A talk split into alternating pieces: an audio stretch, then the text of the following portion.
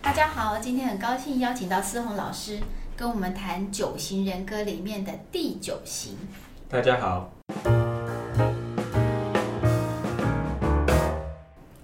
思宏老师，请问要怎么样才知道自己是不是九型人？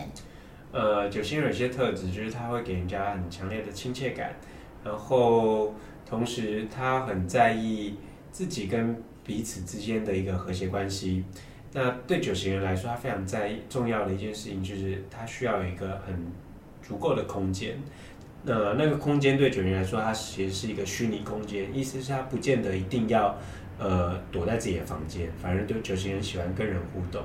可是他需要有自己足够的空间去思考跟消化各种状态。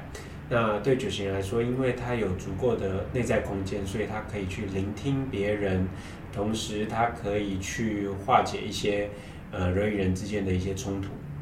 嗯，好特别。九型人很喜欢跟人相处，然而又需要保有自己内心的空间。那这样的行为背后的主要动机是什么？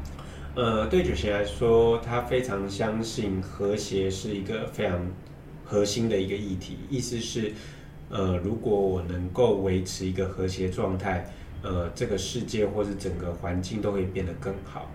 呃，所以九型人他花很多的力气去维持这个人与人的关系的和谐感。同时，他也会给自己足够的空间，去让自己，嗯，避免陷入到一个冲突的状态当中。那九型人格从老师的观点来看，会有哪一些缺点呢？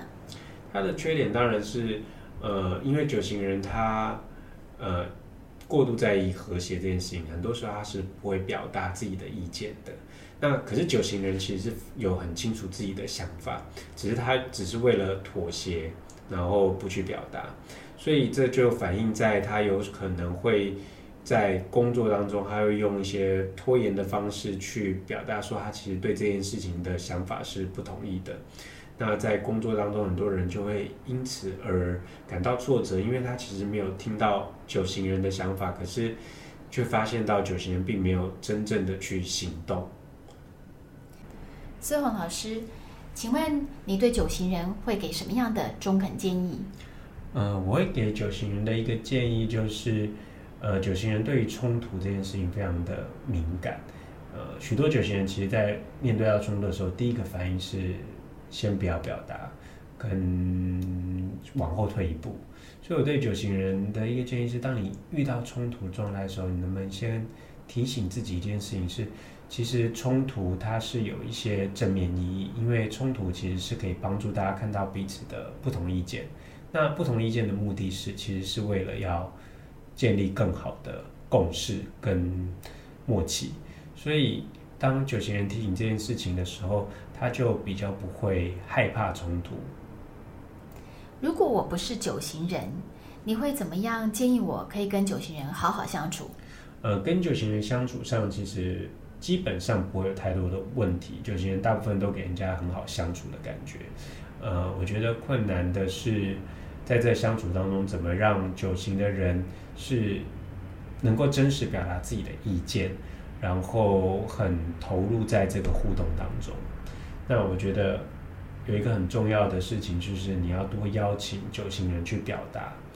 呃，在一个不管是亲呃一个朋友关系、亲密关系，或者是或者是工作关系当中，其实九型人其实是希望被人家看见的，所以当你可以去主动去邀请问九型人他当时的想法跟意见的时候，其实九型人是开心的。